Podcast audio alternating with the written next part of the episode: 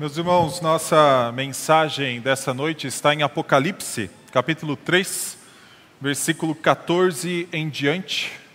Apocalipse, capítulo 3, versículo 14 em diante. Chegamos à última das sete cartas que Cristo direcionou por meio de João às sete igrejas da Ásia Menor. E apesar de ser a última das sete cartas, essa não é a última mensagem dessa série. A última mensagem será pregada domingo que vem em Gênesis 3 nós estamos falando sobre a vitória do reino de Deus e nós precisamos saber que essa vitória, desde o princípio, vitória do reino de Deus está anunciada desde o começo. Apocalipse capítulo 3, versículo 14 é mais uma das cartas em que Cristo diz que é possível existir um vencedor. É possível existir uma pessoa que triunfa sobre aspectos caídos que nós nos relacionamos cotidianamente ou então em nossa vida comum. Por exemplo, nós já vimos em outras cartas que nós podemos vencer a imoralidade, nós podemos vencer a apatia espiritual, ou então podemos vencer a falta de testemunho. E cada uma dessas vitórias, inclusive, por exemplo, quando esse problema não está em nós, imoralidade, falta de testemunho, são problemas pecaminosos, são pecados que nós temos, mas há questões caídas que estão fora de nós, como por exemplo, perseguição, nós podemos vencer cada um desses aspectos e a razão disso é: Cristo já triunfou sobre cada um dos seus inimigos, restando apenas um último inimigo para ser colocado como estrado dos seus pés e, na verdade, ser eliminado, que é a morte. E é a vitória de Cristo que possibilita que o seu povo tenha vitória sobre esses aspectos caídos, quer eles sejam pecaminosos, quer não, na vida cotidiana. Hoje nós nos voltamos para a carta escrita à igreja de Laodiceia. E para esta igreja, Cristo está dizendo que é possível vencer o orgulho. E eu acho que tem um aspecto importante de ter deixado o orgulho na última carta, porque na verdade o orgulho está no começo de tudo. Por isso eu chamo a sua atenção para acompanhar a leitura desses versículos, começando no 14 até o versículo 22 ao anjo da igreja em Laodiceia escreva: Estas coisas diz o Amém, a testemunha fiel e verdadeira, o princípio da criação de Deus. Conheço as obras que você realiza, que você não é nem frio nem quente. Quem dera você fosse frio ou quente. Assim, porque você é morno e não é nem quente nem frio, estou a ponto de vomitá-lo da minha boca. Você diz: Sou rico Estou bem de vida e não preciso de nada. Mas você não sabe que é infeliz? Sim, miserável, pobre, cego e nu. Aconselho que você compre de mim ouro refinado pelo fogo, para que você seja de fato rico. Compre vestes brancas para se vestir, a fim de que a vergonha de sua nudez não fique evidente, e colírio para ungir os olhos, a fim de que você possa ver.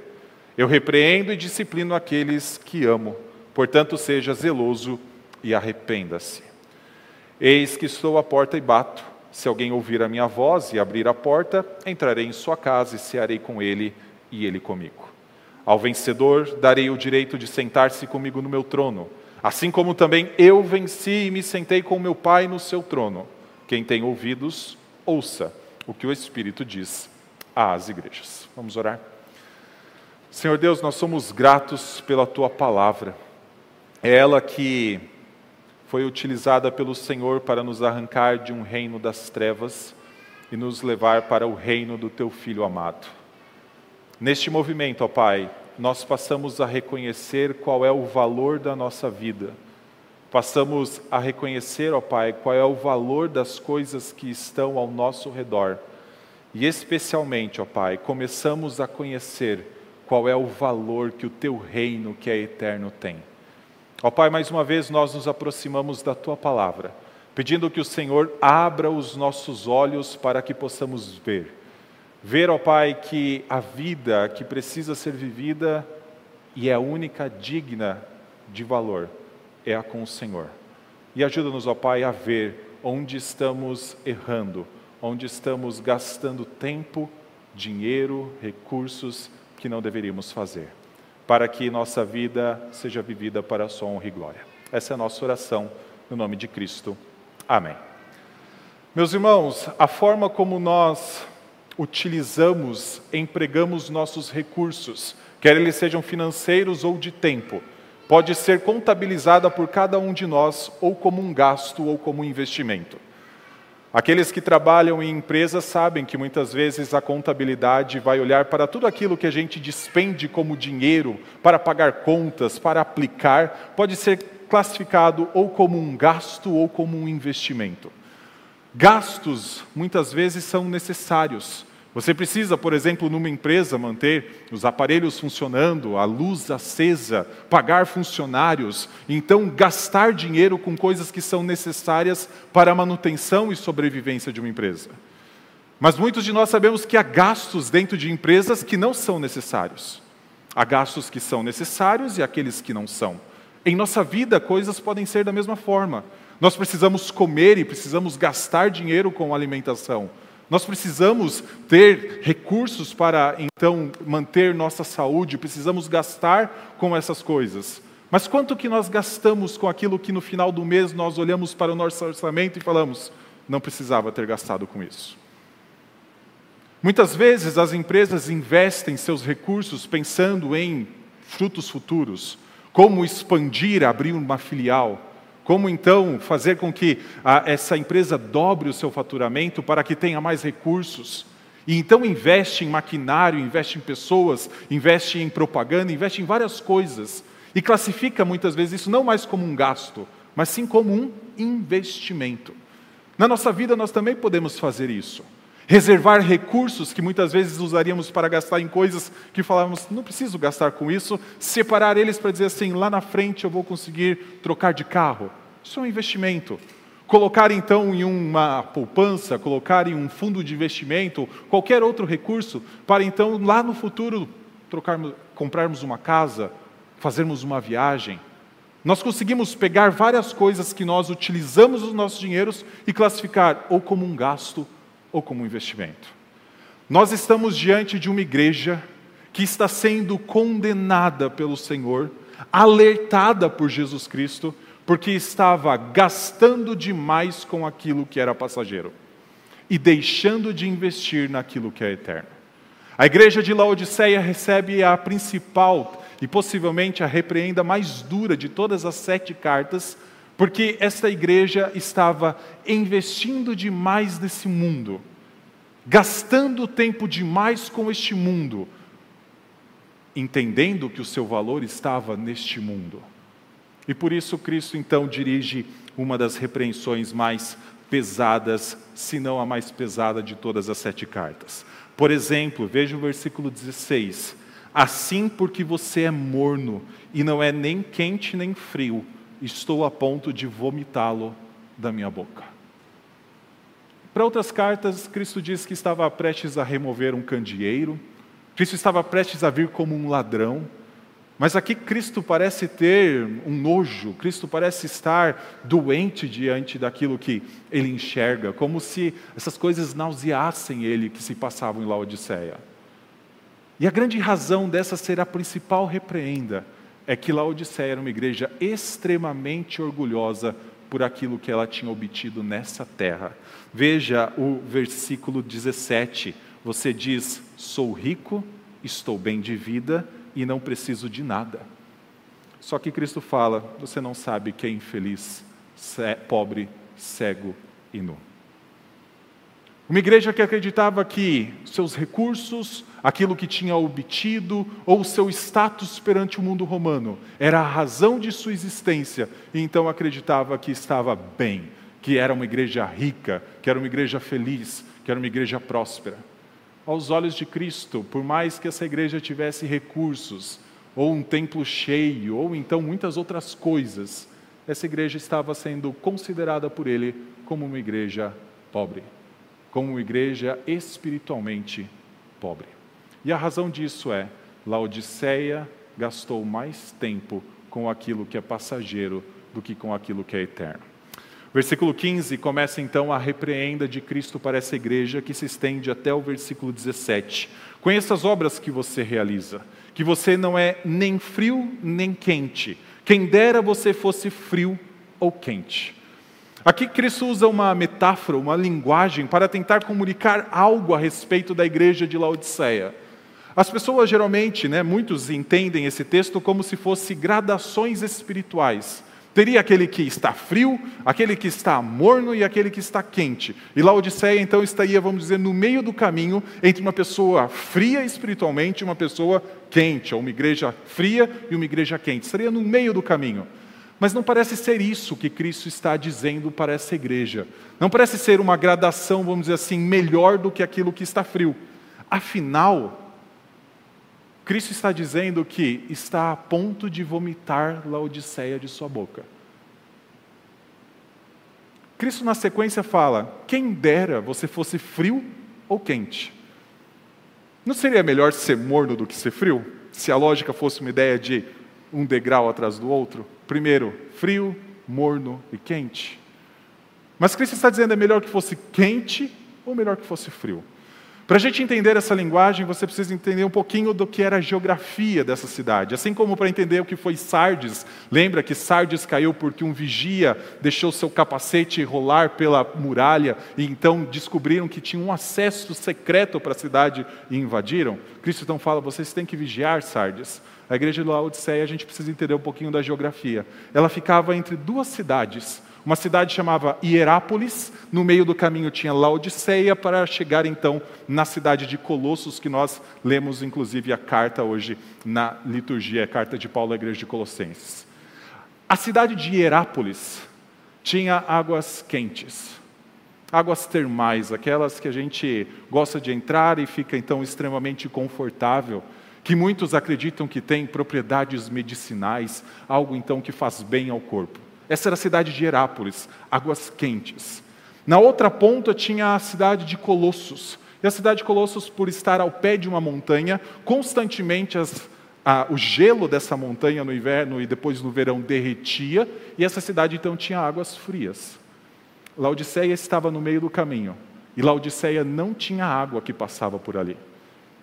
Toda a água que chegava à cidade de Laodiceia tinha que ser trazida por meio de dutos.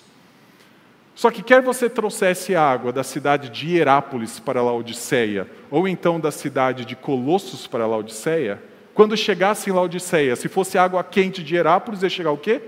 Morna. Se fosse água fria, geladinha, fresquinha de Colossos, chegando em Laodiceia, ia chegar o quê? Morna. Cristo utiliza uma linguagem que tem a ver com a geografia para tentar ensinar algo.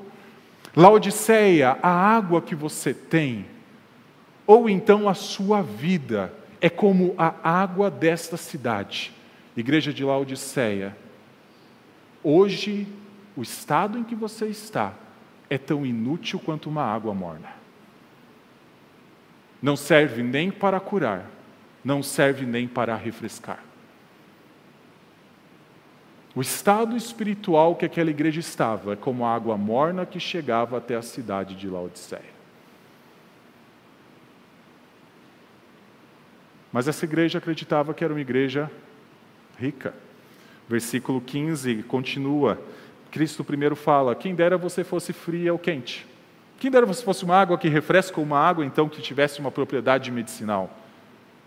Mas Laodiceia tinha então essa perspectiva de uma água que era inútil. O que Laodiceia estava vivendo como igreja estava muito aquém daquilo que era esperado dela. E algo que a gente está vendo ao longo das sete cartas é que era esperado de cada uma dessas igrejas um testemunho vibrante a respeito do seu serviço a Cristo e de crer nele como Salvador. Um testemunho às pessoas que estavam ao redor, às igrejas que estavam ao redor e que precisavam enxergar em outras crescimento, a ideia de um testemunho vibrante. Laodiceia estava falhando nisso. Laodiceia estava falhando em seu comprometimento com Cristo. Por isso Cristo fala: Estou a ponto de vomitá-la da minha boca. Parece extremamente pesado a ideia né, de vomitar da boca. Mas não é muito diferente de Cristo dizer para Éfeso: se não se arrepender, eu removo o candeeiro. Se não arrepender Éfeso, essa igreja será fechada pelo próprio Cristo. Se não se arrepender, Laodiceia será vomitada, será fechada pelo próprio Cristo. Parece uma linguagem porque nós olhamos e nós então, ah, parece uma linguagem que é mais pesada do que simplesmente remover algo. Mas essa igreja chegaria ao final de sua, do seu ministério se não se arrependesse da sua ineficiência em seu testemunho. Cristo continua, então, onde nós já lemos, né? Assim porque você é morno e não é nem quente nem frio, estou a ponto de vomitá-lo da minha boca. Você diz: sou rico e sou bem de vida e não preciso de nada, mas você não sabe que é infeliz? Sim, miserável, pobre, cego e nu. Por que Laodiceia chegou a este ponto em sua caminhada?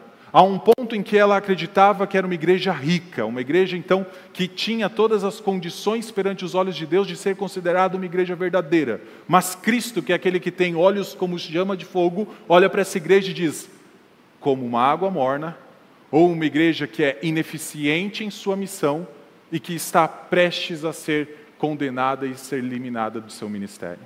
Como que uma igreja chega a este ponto? A razão também tem a ver um pouco com o contexto da cidade de Laodiceia. A igreja de Laodiceia estava dentro de uma cidade chamada Laodiceia, que era extremamente rica. Uma cidade que era conhecida, por exemplo, nós vamos ver depois Cristo dizendo para comprar colírio dele, que era conhecida pela sua escola de oftalmologia, vamos dizer assim. Uma cidade onde surgiu uma pessoa que criou um colírio para ajudar a manutenção dos olhos, da visão das pessoas. Uma cidade que comercializava então muitas peles de ovelhas, né, lãs de ovelha, para fabricar roupas de alta classe. Uma cidade que era rica a ponto de, num ano em que teve um grande terremoto sobre ela, recusar a ajuda do próprio império, dizendo que não precisava da ajuda do império romano para se reerguer.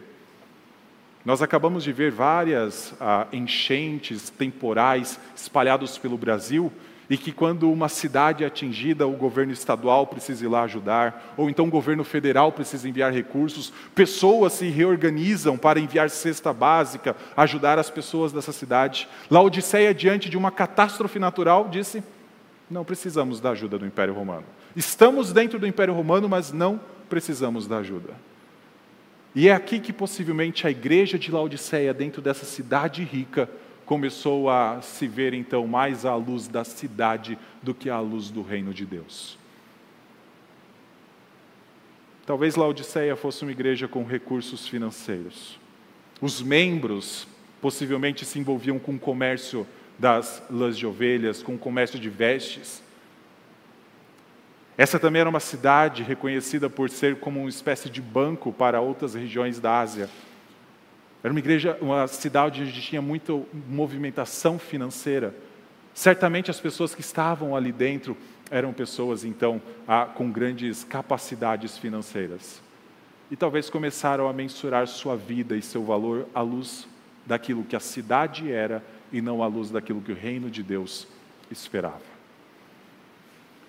E algo que a gente já viu ao longo das seis cartas anteriores é que para você ser um cristão rico, ou pelo menos, na sua grande maioria, uma igreja sem dificuldades naquele período, tinha que ser uma igreja completamente envolvida com o sistema religioso daquela época. A igreja de Esmirna, que foi chamada de uma igreja financeiramente pobre, mas rica por Cristo, estava passando por perseguição porque ao invés de se envolver com o culto ao imperador, ao invés de se envolver com aquele sistema que proporcionava às pessoas então comercializar, lembra que o culto imperial exigia que alguém participasse da idolatria pagã do Império Romano para ter um, um certificado, surgiria algumas décadas depois, mas naquela época a prática já começava, para você conseguir comercializar, para você conseguir manter seu trabalho junto ao Império Romano, você precisaria participar publicamente de uma cerimônia idólatra em que você diria: o Império Romano tem minha total lealdade. Os cristãos de Esmirna disseram que não, por isso se tornaram uma igreja pobre financeiramente, mas aos olhos de Cristo rica, porque diziam só há um Senhor, só há um Salvador, diante do qual dobramos nosso joelho. A igreja de Laodiceia, ao se considerar rica, e certamente ser rica pela região em que estava, é possível que muitos, não todos, membros daquela igreja estivessem envolvidos com o culto imperial, não tivessem dificuldades em fornecer pelo menos uma vez no ano, simplesmente como algo pro forma, um culto ao imperador na forma dos deuses que eram adorados dentro do Império Romano, para simplesmente dizer: nós somos leais ao Império Romano, mas nós queremos o direito de comercializar. Cristo olha para essa negociação que esses membros faziam e Cristo fala: parece riqueza, parece prosperidade, mas espiritualmente isso é pobreza. Sim, vocês vendem roupas feitas de lãs de ovelha, mas vocês estão espiritualmente nus. Sim, vocês têm o melhor colírio da antiguidade, uma escola de oftalmologia extremamente divulgada dentro do Império Romano, mas é como se vocês fossem cegos. Jesus utiliza aquilo que as pessoas mais valorizavam para dizer o seguinte: é possível que Laodiceia estivesse gastando dinheiro com aquilo que era passageiro. Estivesse gastando tempo demais com aquilo que iria acabar. Poderia ser uma cidade bancária que fornecia então recursos para outras cidades Poderia ser uma cidade em que muitos comerciantes passavam e dependiam então da negociação que acontecia ali. Mas se essa igreja quisesse viver abraçada com o Império Romano e com esse culto pagão, essa igreja deveria ser considerada uma igreja morta. E era isso que Cristo estava olhando para ela. Por isso estava dizendo: Estou prestes a vomitá-la da minha boca. Era melhor que você fosse fria ou quente com uma água que é efetiva, que mata a sede, ou então que tenha alguma propriedade medicinal, do que essa água morna, que se relaciona a tal ponto com o mundo, se relaciona a tal ponto com a idolatria pagã, que já não é capaz mais de se diferenciar do mundo, se diferenciar em relação àquilo que Deus requer dela. E aqui eu trago uma aplicação para nós. Meu irmão, no que nós estamos gastando nosso tempo, nossos recursos financeiros e qualquer outra condição que nós temos para viver. No que nós estamos empregando coisas que são valiosas para nós. Para todos nós, certamente, ter recurso financeiro, ter dinheiro é algo valioso. Afinal, nós precisamos gastar em necessidades, comprar alimento, comprar medicamento ir para o nosso trabalho, colocar gasolina no carro, comprar passagem de ônibus, tudo isso são gastos necessários. Mas e aqueles gastos que vão além dessas necessidades? No que nós estamos gastando? No que nós estamos então colocando o nosso dinheiro? Aqui na Igreja Presbiteriana de Santo Amaro, todos nós moramos na cidade de São Paulo. E se tem algo que é extremamente valioso para quem mora numa cidade como São Paulo é tempo. Você perde tempo em trânsito. Demais. Mas esse tempo no trânsito ele é necessário. O tempo no trabalho, das oito às cinco, das nove às seis, é necessário. O tempo em casa com a família é necessário. Mas o tempo que não é necessário? No que nós estamos gastando? É um gasto com algo temporário e que a tendência é nos tornar mais parecidos com o mundo, ou é um investimento naquilo que é eterno? Laodiceia estava gastando seu tempo, estava gastando seus recursos, se envolvendo com a idolatria pagã do Império Romano. Sim, podia comercializar, os membros podiam manter seus empregos, aqueles que trabalhavam no governo, no Império Romano, poderiam manter. Todo final do ano estaria com as receitas em dia, colocaria na contabilidade, teria então um bom resultado no final com lucro. Mas Cristo estava olhando para tudo aquilo dizendo: é uma igreja espiritualmente pobre. Muito de nossos recursos que investimos, que colocamos em coisas passageiras, estão dizendo que nós estamos espiritualmente empobrecendo.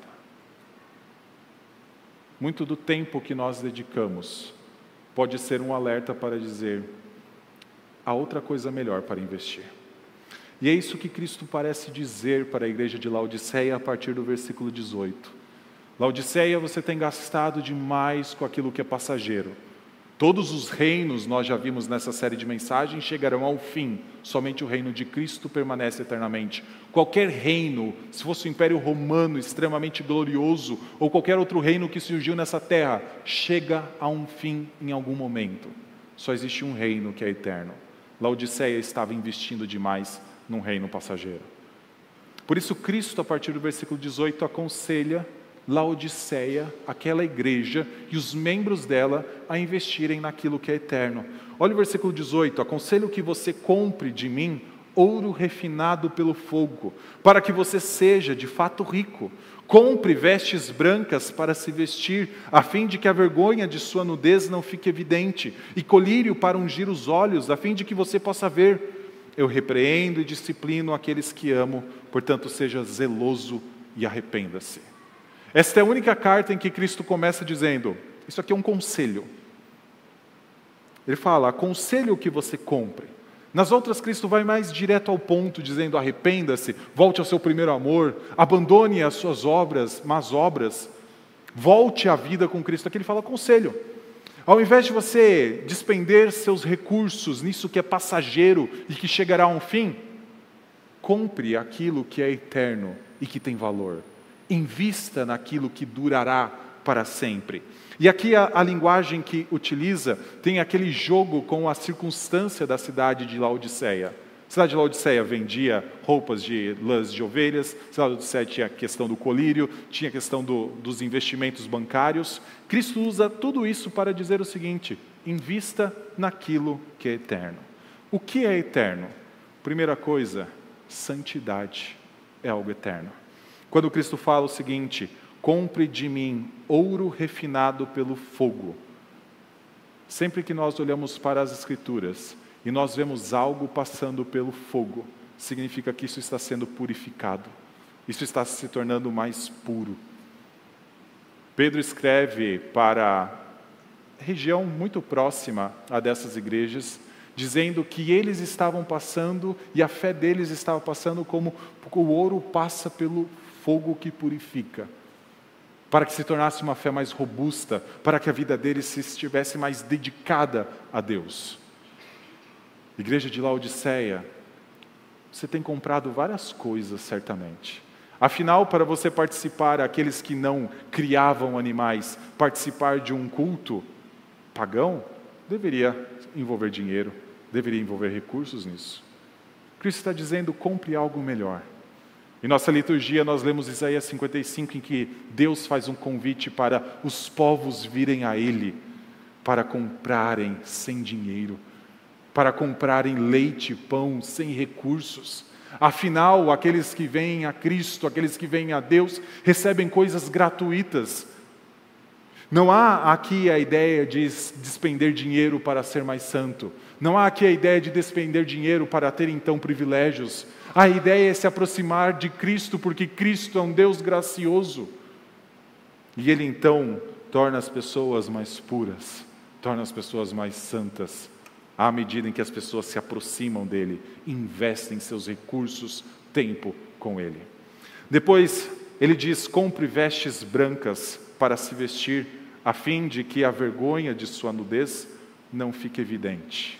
Essa é uma linguagem que vem lá dos profetas do Antigo Testamento, que sempre que alguém estava envolvido com idolatria, geralmente o profeta dizia o seguinte: a sua nudez está exposta, suas vergonhas estão expostas. Você é como uma pessoa nua. Cristo está dizendo: venha a mim e compre vestes, para cobrir aquilo que traz vergonha à sua vida, para que você abandone a idolatria Afinal, não existe nada que é mais vergonhoso do que o envolvimento com idolatria. Porque quando nós, então, abraçamos um falso Deus, nós estamos dizendo o seguinte: que uma coisa é aquilo que ela não é.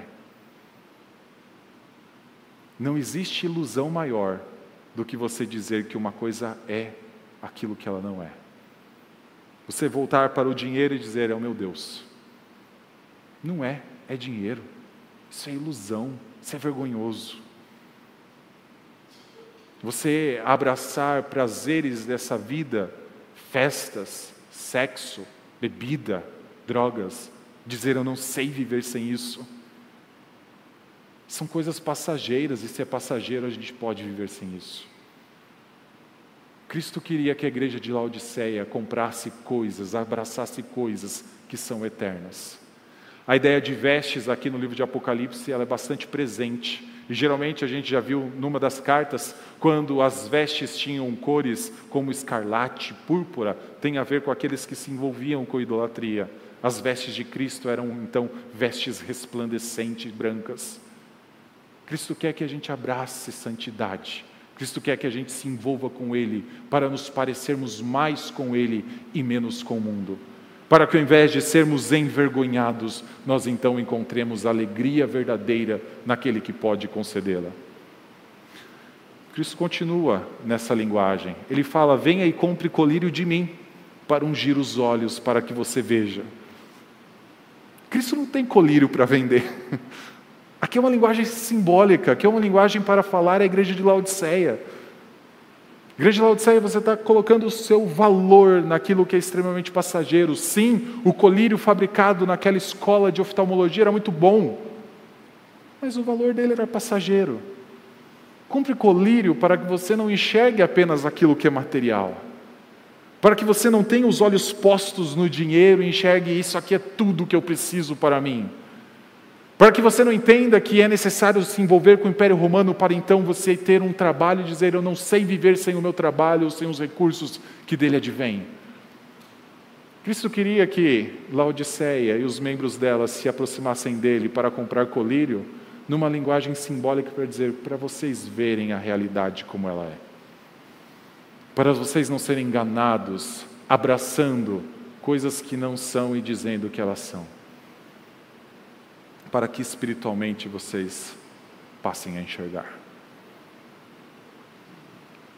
Era uma igreja que tinha certamente coisas além do que precisava, mas Cristo enxerga como igreja pobre, porque seus gastos eram em coisas desnecessárias, basicamente em coisas que eram passageiras e contra o reino de Deus. Por isso Cristo diz Passe a investir naquilo que é eterno. Passe a despender seu tempo, seus recursos com aquilo que é eterno. E quem é eterno? É o próprio Cristo. Tenho deixado sempre o versículo que inicia cada carta lá pela metade, mais ou menos, da mensagem, para que a gente tenha uma condição de entender por que Cristo se apresenta como se apresenta cada uma das cartas. Para a igreja de Éfeso, por exemplo, Cristo disse que ele era aquele que andava nos meios dos, no meio dos candeeiros, no meio dos candelabros. Porque logo na sequência Cristo diria: se você não se arrepender, Éfeso, removerei o seu candelabro, removerei o seu candeeiro, porque eu sou aquele que anda no meio dos candeeiros. Eu sei o que as igrejas vivem, eu sei o que as igrejas fazem, sei como as igrejas testemunham a respeito de mim. Para a igreja de Laodiceia, Cristo se apresenta da seguinte forma no versículo 14: Estas coisas diz o Amém, a testemunha fiel e verdadeira, o princípio da criação de Deus. Para entendermos isso, abra sua Bíblia em Isaías, capítulo 65.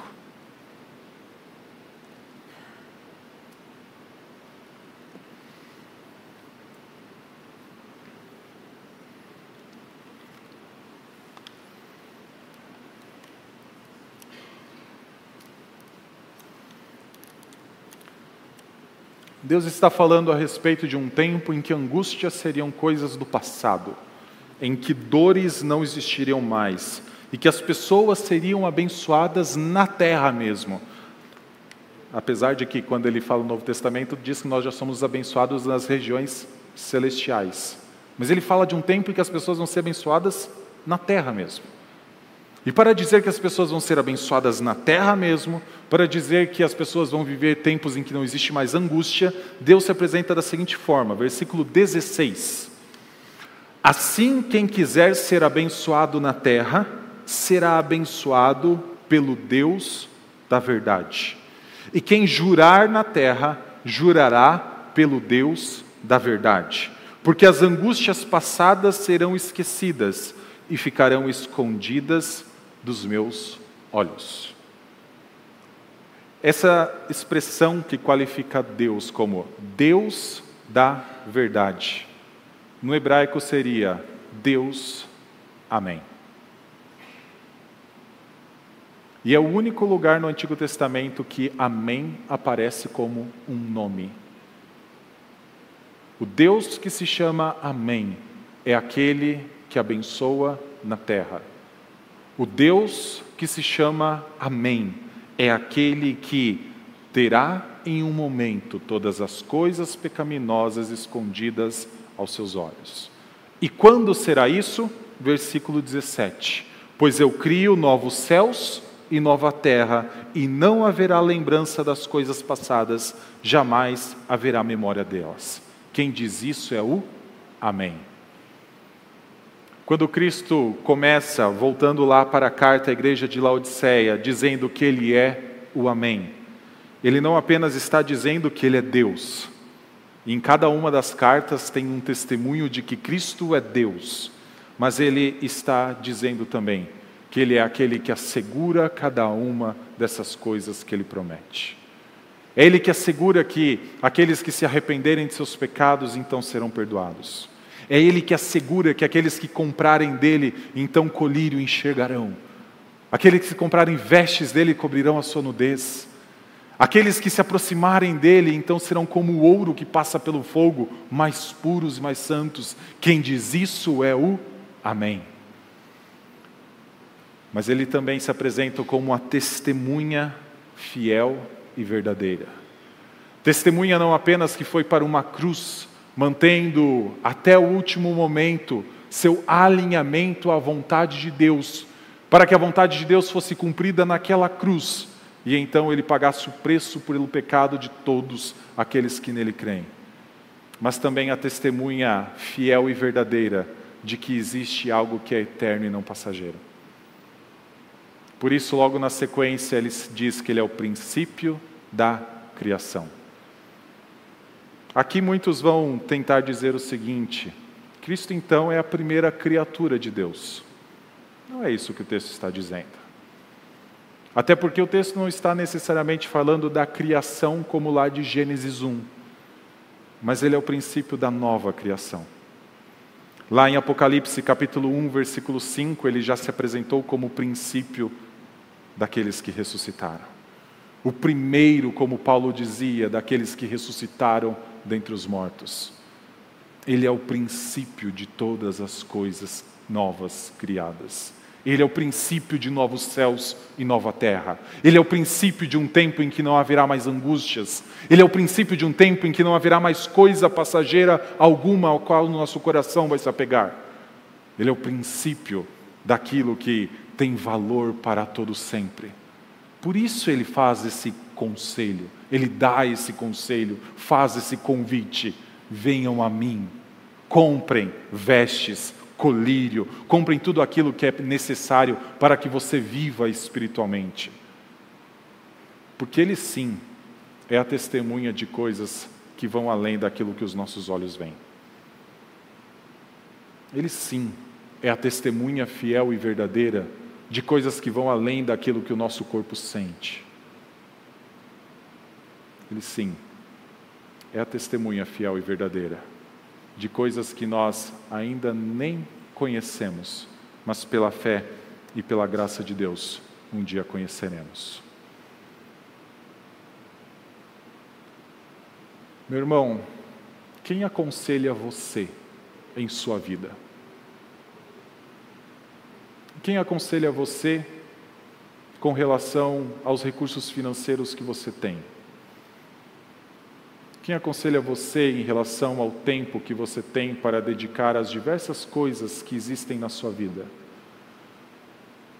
Certamente você pode ter pessoas muito boas dizendo: é necessário que você gaste com isso. E você olha para aquilo que a pessoa fala e fala: realmente isso aqui é necessário. Certamente você tem pessoas que talvez olham para você e falam: Olha, eu acho que você está colocando seu tempo em coisa que não devia colocar. São pessoas boas que estão ao redor, nos direcionando. Mas tem alguém que pode dar conselhos que então nos ajudam a enxergar aquilo que nós jamais enxergaríamos sem conselho dele. E para isso, nós precisamos andar com ele. Tem uma expressão no versículo 20 para essa igreja que está sendo convidada a investir naquilo que é eterno, que é extremamente debatida e que as pessoas vão dizer o seguinte: todos da igreja de Laodiceia, ou a igreja de Laodiceia inteira, então, precisaria ser salva, porque tinha talvez perdido sua salvação. Olha o versículo 20: Eis que estou à porta e bato. Se alguém ouvir a minha voz e abrir a porta, entrarei em sua casa e cearei com ele e ele comigo. Como se Jesus Cristo estivesse né, esperando você dar uma resposta a todo esse conselho que ele apresentou. Tem conselho financeiro, tem conselho de santidade, tem conselho de várias coisas nos versículos 18 a 19.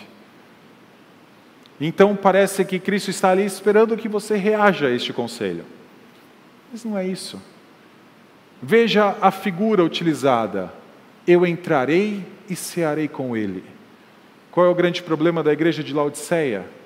A igreja de Laodiceia participava de banquetes que não deveria participar. Assim como a igreja de Sardes participava de banquetes que não deveria participar. E assim como outras das sete igrejas participava de refeições públicas que jamais deveria ter colocado o pé. Sempre que existiam essas cerimônias, esses rituais, estes cultos pagãos, eles eram seguidos de banquetes.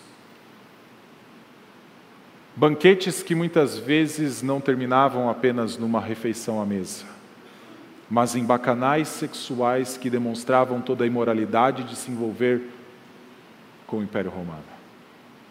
De abraçar, dizendo que seria leal ao Império Romano simplesmente para poder comercializar, ter privilégios nessa vida e então enriquecer aqui. Cristo está continuando os seus convites. Deixe a mesa do Império Romano e sei comigo. Estabeleça uma relação comigo. O próprio Cristo um dia disse que aqueles que não se arrependem de seus pecados devem ser considerados como gentios e publicanos, que naquela época não se sentavam à mesa dos judeus. Cristo está dizendo para as pessoas se relacionarem com Ele buscarem conselhos com Ele, entenderem a vida da forma como Ele entende, porque Ele é aquele que testemunhou novos céus e nova terra, é aquele que assegura novos céus e nova terra, é aquele que até o último momento permaneceu numa cruz, porque sabia que Deus também o ressuscitaria dentre os mortos. Ele é o Amém testemunha fiel e verdadeira do princípio da criação, da nova criação de Deus. Para que Laodiceia abandonasse os seus pecados, para que Laodiceia buscasse então aquele que estava aconselhando, para que Laodiceia então entrasse nessa vida buscando pureza, buscando coisas que têm valor eterno. Cristo acrescenta, como ele faz para cada uma das igrejas, uma promessa. Versículo 21: Ao vencedor darei o direito de sentar-se comigo no meu trono, assim como também eu venci e me sentei com o meu Pai no seu trono. A promessa é para que o vencedor sente no trono junto com Cristo, reine junto com Cristo. Mas a promessa só está assegurada porque Cristo passou por um processo em que ele teve o direito de se sentar nesse mesmo trono. E ele está dizendo o seguinte: a promessa é: seja como eu. Busque ser como Cristo, e você será como Cristo. João, que escreve o livro de Apocalipse, também escreve a primeira carta que diz que um dia nós veremos a Cristo como Ele é e nós seremos como Ele é. Cristo está chamando a gente para dedicar tempo, dedicar recursos naquilo que tem valor, para que então nós participemos deste reino eterno, para que não sejamos arrastados para o meio de um amassal de coisas passageiras, para que não sejamos encontrados em débito, porque investimos além de nossos recursos e esquecemos que tinha coisas mais valiosas para então dedicar cada um deles. Meus irmãos, o convite de Cristo, o conselho de Cristo, é para que vivamos vidas sábias. Quando tem essa expressão final, quem tem ouvidos, ouça o que o Espírito diz às igrejas, isso é uma exortação para vivermos vidas sábias. E vidas sábias são vividas por aqueles que estão relacionados em íntima comunhão com Cristo Jesus. Afinal, sabedoria vai além de tomar decisões sobre como investir melhor o meu dinheiro. Sabedoria vai além do que a decisão de como criar uma rotina que permita a otimização do meu tempo. Sabedoria vai além, apontando para questões que dizem o seguinte: minha vida aqui também é passageira. Mas há uma vida que Cristo já me concedeu, que é eterna. O que dessa vida eterna eu já quero aplicar e viver agora? Santidade, pureza, a verdade daquele que é a testemunha fiel, uma vida com Cristo. Essas são coisas eternas, são coisas para a gente dedicar tempo. São coisas para a gente gastar os nossos recursos buscando mais e mais delas, ao invés de desperdiçarmos aquilo que Deus nos dá, tempo, dinheiro, com coisas que nos afastam dele. Vamos orar?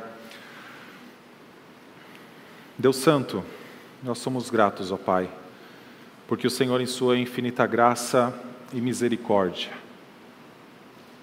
nos proporciona a tua palavra, para que, iluminado o nosso caminho, tomemos decisões sábias. Todo aquele que tem um caminho iluminado e enxerga que nesse caminho pedras se levantam, não caminhará rumo a uma pedra, não caminhará, ó Pai, rumo a um precipício. Mas, Senhor, quantas vezes nós que já tivemos a iluminação do Teu Espírito em nosso coração, optamos por gastar nossos recursos em coisas que não têm valor. Quantas vezes desperdiçamos os bens que o Senhor nos deu com coisas que nos afastam de Ti. Por isso, ó Pai, em primeiro lugar, nós nos aproximamos clamando pelo Seu perdão, clamando, ó Pai, para que o Senhor restaure nossa consciência, nossa visão, para que ao enxergar pedras que nos fazem tropeçar, ao enxergar prazeres que exigem recursos que não deveríamos gastar, nós possamos recuar, desviar e continuar seguindo, com os olhos postos na eternidade, com os olhos postos, ó Pai, na tua nova criação. Ó Deus, nos ajuda a viver vidas que estão mais e mais parecidas com Cristo, que mais e mais crescem à semelhança de nosso Senhor para isso, ó Pai, nos leve mais e mais para a tua palavra, que nos convida a ir até Deus, a ir até Cristo, para encontrar coisas que são gratuitas, para encontrar, ó Pai, benefícios e bênçãos para as quais nós não precisamos, então, fornecer nada em troca. Ó Deus, ajuda-nos a crescer, para que mais e mais Cristo, habitando em nós, seja revelado a este mundo como Senhor de nossas vidas e Salvador delas.